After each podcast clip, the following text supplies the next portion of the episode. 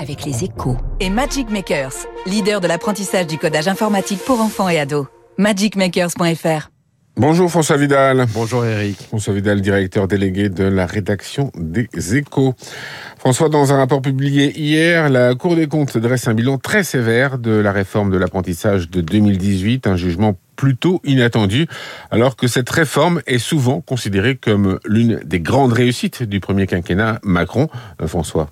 Oui, et pour cause. Hein. Elle a permis en 4 ans à peine de multiplier par deux et demi le nombre d'apprentis pour le porter à plus de 700 000. Et l'objectif du million affiché par le gouvernement paraît tout à fait crédible d'ici à 2025.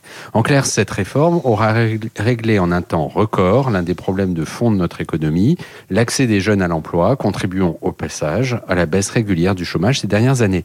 Il faut donc sanctuariser ce nouveau dispositif. Mais cela ne veut pas dire pour autant qu'il faille balayer les remarques de la Cour des comptes d'un revers demain, car les, les magistrats mettent le doigt sur deux péchés de jeunesse de la réforme qu'il faut effectivement corriger.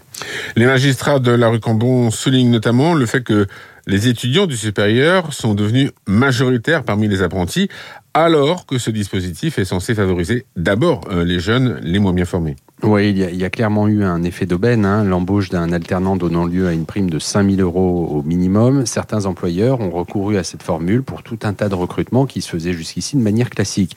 Il faut donc durcir les critères pour cibler avant tout les jeunes ayant les qualifications les plus faibles.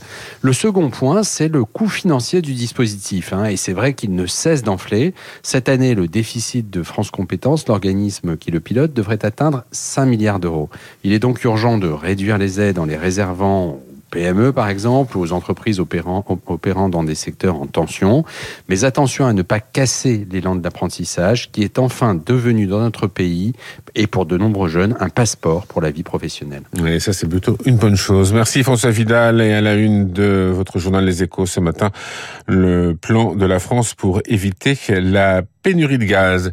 Il est 7h13. Dans un instant, on reçoit Nathalie Janson, professeur associé d'économie à Neuma Business School. On va parler